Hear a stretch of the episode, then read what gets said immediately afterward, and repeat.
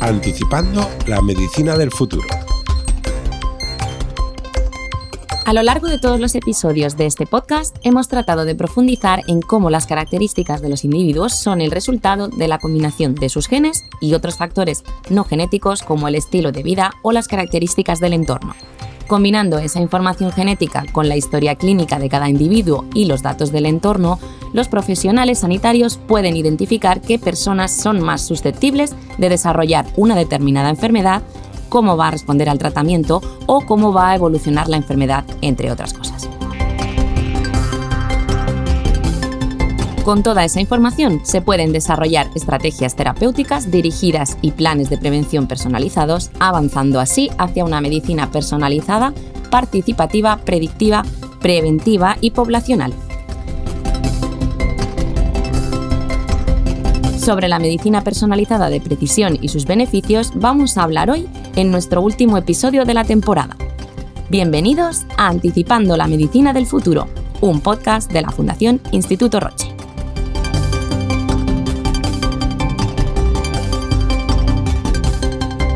La medicina personalizada de precisión es una oportunidad fantástica para cambiar el enfoque de una talla única para todos en diagnóstico, en tratamiento, en prevención y en predicción, y convertirlo en un enfoque individualizado. Todos somos parecidos, por supuesto, pero también somos diferentes. Para hablar de cómo la medicina personalizada de precisión trata todas esas diferencias e integra los datos clínicos, biológicos, genéticos y de estilo de vida de las personas, tenemos hoy con nosotros al doctor Pablo Lapuncina, que actualmente es jefe de grupo de investigación del Instituto de Genética Médica y Molecular del Hospital Universitario La Paz y es el director científico del CIBERE. Pablo, buenos días y bienvenido a Anticipando la Medicina del Futuro.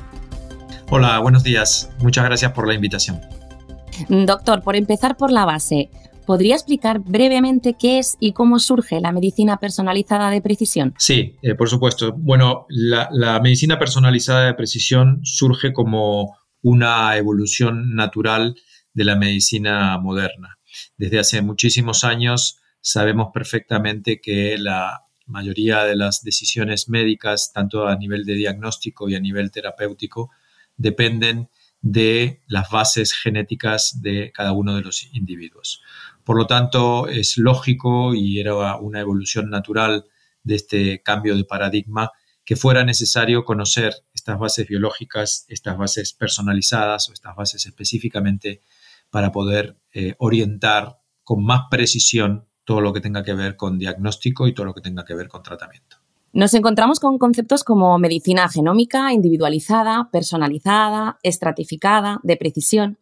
¿Es lo mismo? ¿Qué diferencias hay realmente entre ellas? Bueno, son eminentemente lo mismo, pero es verdad que hay algunos matices de diferencia entre algunas eh, partes que se llaman medicina individualizada o personalizada o de precisión. El término medicina de precisión surgió eminentemente de Estados Unidos, donde el gobierno, la administración de Obama lanzó esta iniciativa de medicina de precisión, digamos, un poco para poder incluir toda esta nueva medicina o esta medicina moderna, genómica, personalizada dentro del de el programa nacional de Estados Unidos. Eh, el, término precisión es un poco ambiguo y no nos gusta mucho a los que estamos involucrados en la medicina genómica porque parece que todo lo que no pase por allí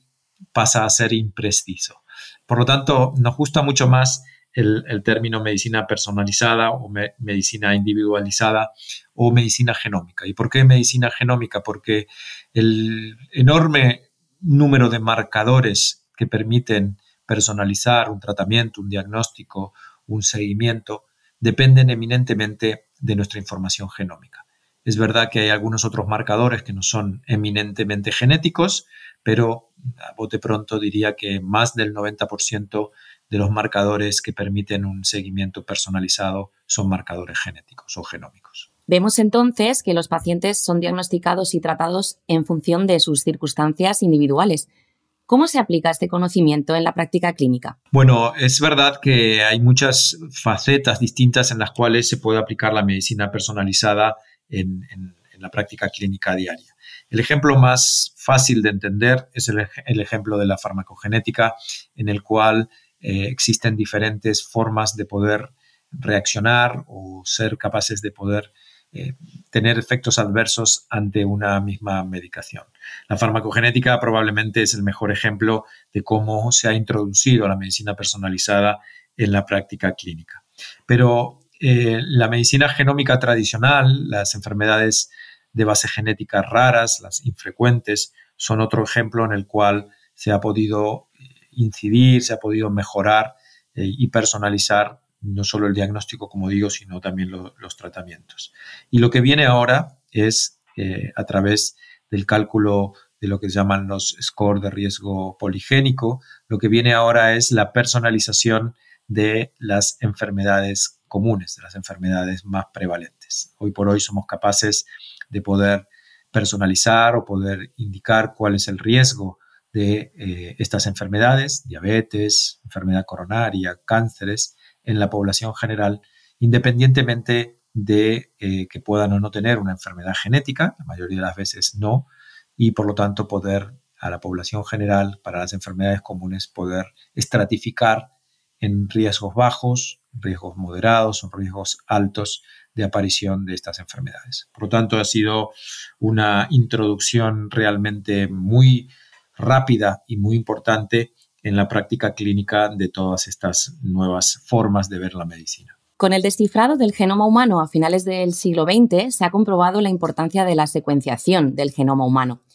¿Por qué es importante esta secuenciación en la medicina personalizada de precisión? ¿Cree usted que deberíamos tener todos secuenciados nuestro ADN?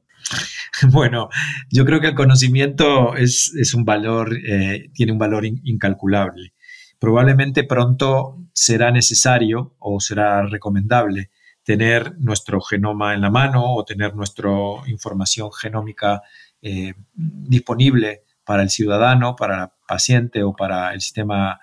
eh, de salud correspondiente, porque es verdad que previene un montón de posibles enfermedades, ayuda a evitar tratamientos que pueden ser perjudiciales eh, para la salud y puede mm, personalizar las decisiones poblacionales que pueda tener un sistema eh, sanitario. Por ejemplo, la decisión de tener que hacer X cantidad de estudios para detectar cáncer de mama a partir de una edad en las mujeres o para el cáncer de próstata en los hombres o el cáncer de colon en, los dos sexos, es una decisión que está basada en datos poblacionales. Pero es verdad que muchas personas, muchos ciudadanos escapan a esa generalización y algunas personas tienen enfermedades mucho antes y otros nunca las tienen o las tienen realmente en un momento muy tardío de la vida.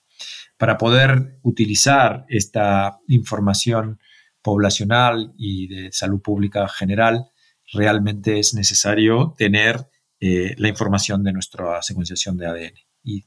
tiene sin duda alguna unos beneficios muy importantes, los tendrá cada vez más y los vamos a ver en los próximos años sin ninguna duda. Es por ello que eh, muchos ya hablan no de medicina personalizada de precisión, sino de salud pública de precisión. Y yo creo que esto es un término que nos tenemos que acostumbrar porque realmente eh, va a ser así. Según mi modesta y humilde opinión, creo que no va a haber ninguna duda de que va a ser necesario tener la información de nuestro background genético para poder tomar decisiones de seguimiento en salud. Supongo que todo este análisis tiene como resultado la obtención de un gran volumen de datos de los pacientes. ¿Cómo se está abordando la cuestión del tratamiento de esos datos y de su confidencialidad y protección? Bueno, esto es un tema muy, muy, muy importante. El tema de quién es el garante, dónde se guardan los datos, cuándo se puede acceder a ellos, cómo es la ética y la gobernanza de los datos genómicos es un tema capital. No estamos, tengo que decirlo con total franqueza, no estamos abordando con la suficiente celeridad y con la suficiente cantidad de recursos este aspecto que va a ser probablemente el, cuello de botella en la eh, obtención de información y en la secuenciación y en la medicina genómica. Hoy por hoy no es un problema muy importante técnico tener el genoma de una persona. De hecho, tampoco es una cuestión económica, no es una, un, estudio realmente muy caro comparado con, con, otros estudios, pero lo que sí mm, hay que resolver y hay que resolverlo con urgencia es dónde se van a, guardar esos datos y quién va, como digo, a eh, resguardarlos, gobernarlos y permitir el acceso o no de, esa información. Esa es una, una asignatura pendiente que requiere una urgente toma de decisiones y que creo que, como, como bien dice, no estamos abordando con suficiente velocidad. Usted, como actual director científico del Centro de Investigación Biomédica en Red de Enfermedades Raras, habrá visto de todo, desórdenes genómicos, síndromes con fallo en el crecimiento, síndromes con alteración del imprinting. ¿Podría compartir con nosotros algún ejemplo de caso de éxito en los que la medicina personalizada de precisión haya tenido un impacto significativo en el tratamiento de un paciente? Sí, la verdad es que puedo compartir muchos. Eh, tenemos un programa dentro del CiberER que se llama el programa ENOD, el de enfermedades no diagnosticadas, que luego ha sido el embrión y, tiene como continuación un programa estatal muy importante con financiación del Instituto de Salud Carlos III, que es el programa IMPACT Genómica. Este, estos dos programas, tanto el ENOD como el IMPACT, está orientado a ir más allá de lo que pueden eh, ofrecer los sistemas sanitarios, los sistemas de las comunidades autónomas, los sistemas regionales de salud eh, para el diagnóstico de las personas con enfermedades raras de base genética. Y con total mm, felicidad y con realmente mucho orgullo puedo decir que eh, ha sido tremendamente exitoso porque ha permitido que aquellos pacientes que quedaron sin diagnóstico dentro del sistema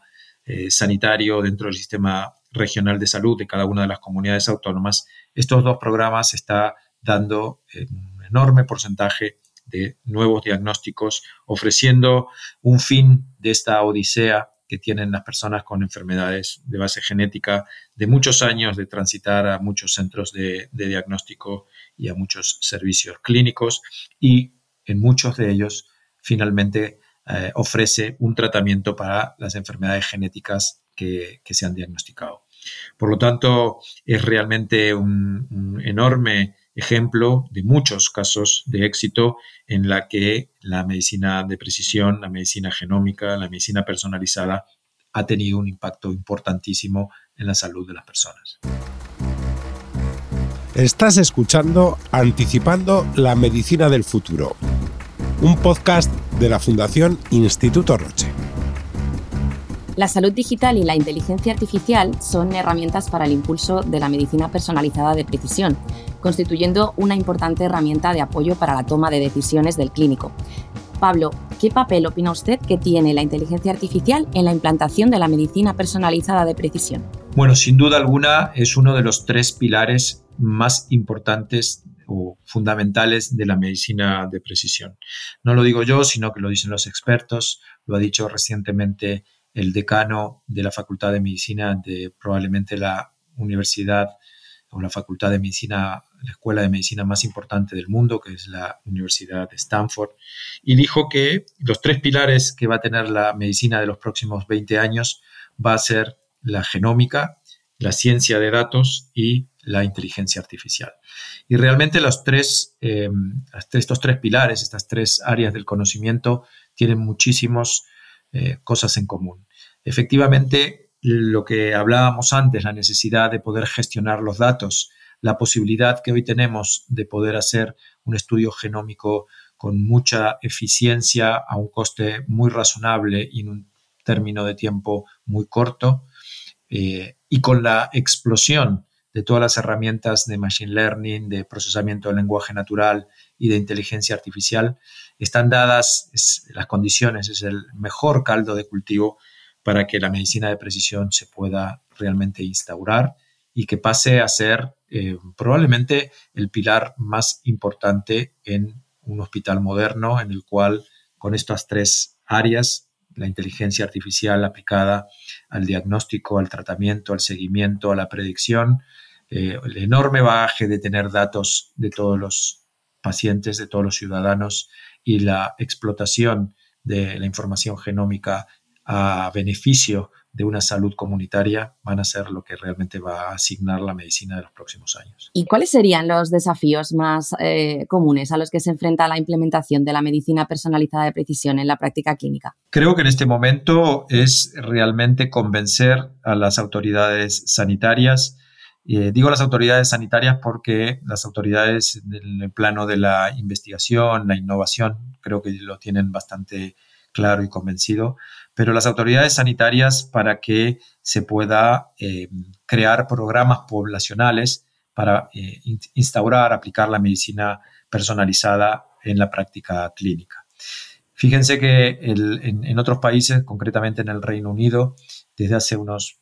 10 años aproximadamente, la última década, han eh, creado las herramientas para poder tener toda esta información. El sistema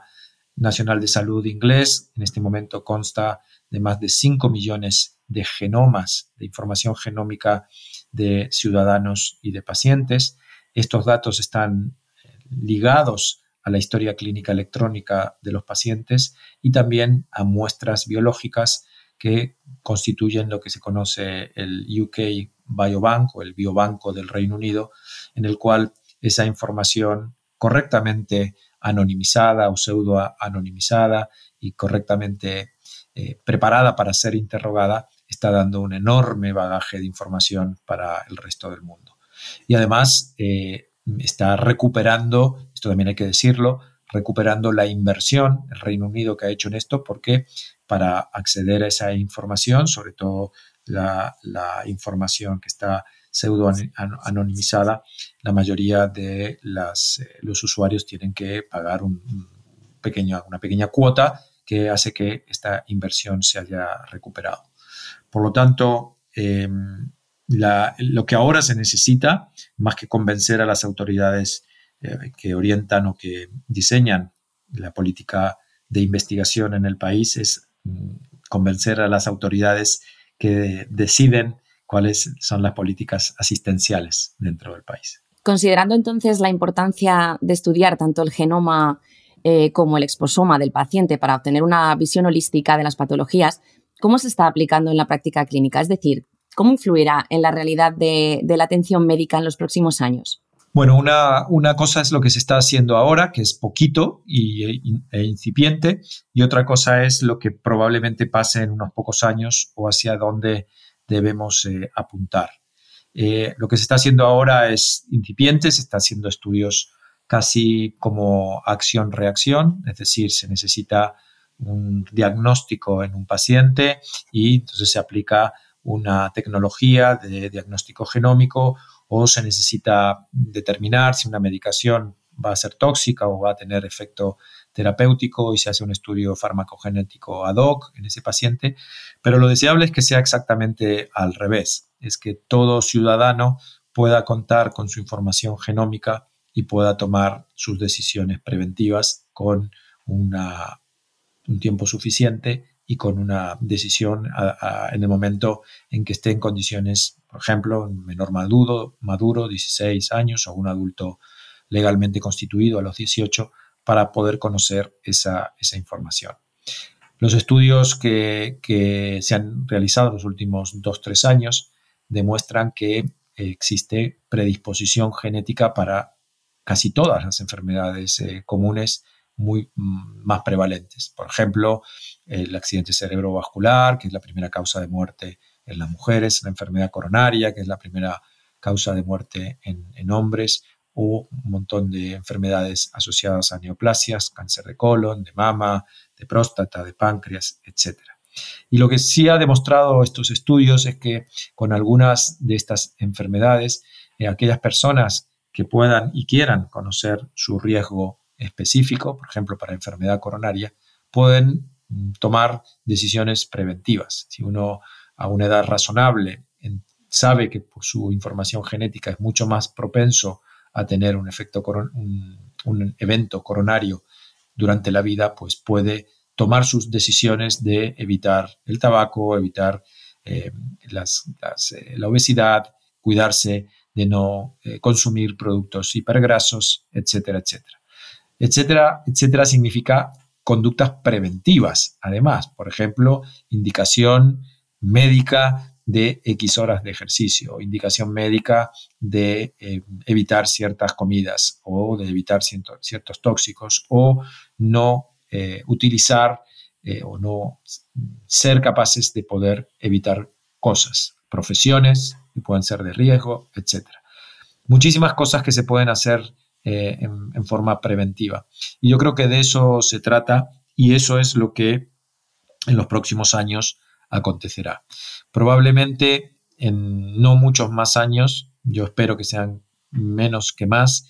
se ofrecerá también el estudio genómico a los recién nacidos para detectar muchas más enfermedades de las que ahora detectamos con una prueba bioquímica, no genómica, en la prueba del talón.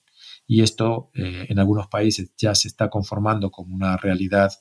de salud pública, una realidad poblacional, y yo espero, realmente deseo que podamos hacerlo también en España en un plazo de tiempo razonable. Doctor, vemos muchos prometedores avances en el campo de, la medicina personalizada de precisión.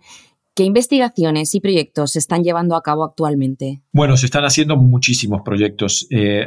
tanto a nivel diagnóstico, es decir, de investigación diagnóstica, la eh, posibilidad y la realidad de poder reconocer o detectar nuevos genes asociados a enfermedades, nuevas enfermedades que se describen y la información y la investigación asociada a las vías biológicas y a los mecanismos biológicos de la enfermedad. Y también, eh, tanto en el área de, la medicina personalizada y como es natural dentro de nuestro Centro de Investigación Biomédica en Red, dentro del CIBERER de enfermedades raras, hemos apostado por la investigación o por, o por proyectos que están orientados a la terapéutica, es decir, a poder encontrar reposicionamiento de medicaciones que ya se utilizan para nuevas indicaciones, para enfermedades que en este momento no se utilizan, y el hallazgo de nuevos compuestos, terapias biológicas, a veces terapia génica también, para enfermedades que en este momento no tienen ningún tipo de tratamiento.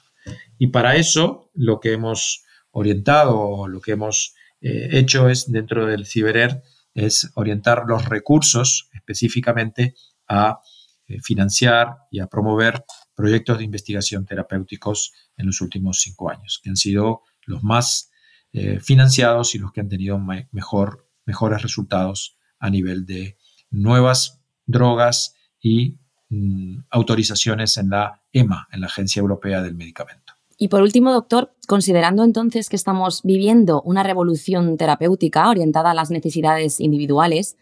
¿qué beneficios diría usted que aporta la medicina personalizada de precisión a los pacientes? Yo creo que el, mayor beneficio que vamos a ver como pacientes, que lo seremos, o como ciudadanos en general, es que en este momento y por primera vez en la historia de la especie humana y de la historia del mundo, tenemos una oportunidad única de poder ofrecer a cada paciente, a cada cual, un diagnóstico mm, real de su afección y probablemente el mejor tratamiento acorde a su información genética.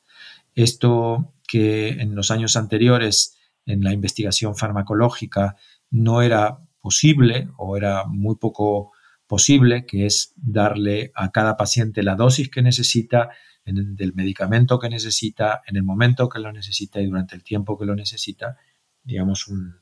una especie de, diagnóstico de situación que ya veían nuestros mayores, que ya lo dijo el, profesor Claude Bernard Horner hace ciento y pico de años atrás, es decir, una farmacología y una farmacogenética personalizada para cada una de las personas, hoy por hoy lo podemos hacer y es una realidad importante. Esta oportunidad que tenemos de poder prevenir enfermedades prevalentes y poder predecir qué grupo de riesgo, qué personas son más susceptibles es única y por primera vez se están empezando a incorporar la información genómica, la información genética a las guías clínicas y a los scores de riesgo que se generan para cada una de las enfermedades prevalentes. Yo creo que esto es casi con total seguridad el beneficio mayor que en este momento la medicina personalizada está permitiendo o está ofreciendo para los pacientes. Y como digo, no solo para los pacientes, sino para aquellos ciudadanos que en salud quieren hacer uso y aprovecharse de esta información para poder prevenirse y para poder eh, crear un entorno más saludable en su estilo de vida. Pues muchísimas gracias, Pablo, por compartir eh, su conocimiento hoy aquí con nosotros en Anticipando la Medicina del Futuro. Muchísimas gracias a ustedes y a disposición, por supuesto.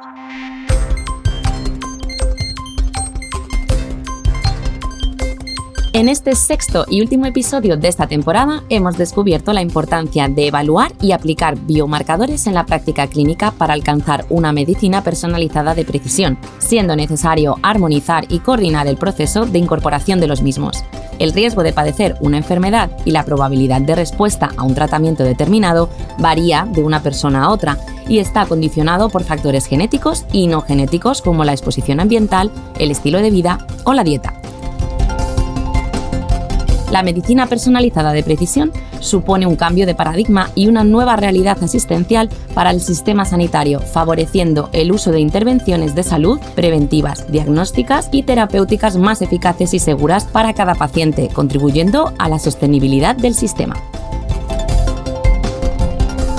Si os habéis quedado con las ganas de saber más sobre el papel que juega la medicina personalizada de precisión en la atención sanitaria del futuro, os recomendamos acudir a nuestra web de la Fundación Instituto Roche, institutoroche.es. En Anticipando la Medicina del Futuro, seguiremos contribuyendo al desarrollo de un sistema sanitario innovador y sostenible a través de la medicina personalizada de precisión y la salud digital.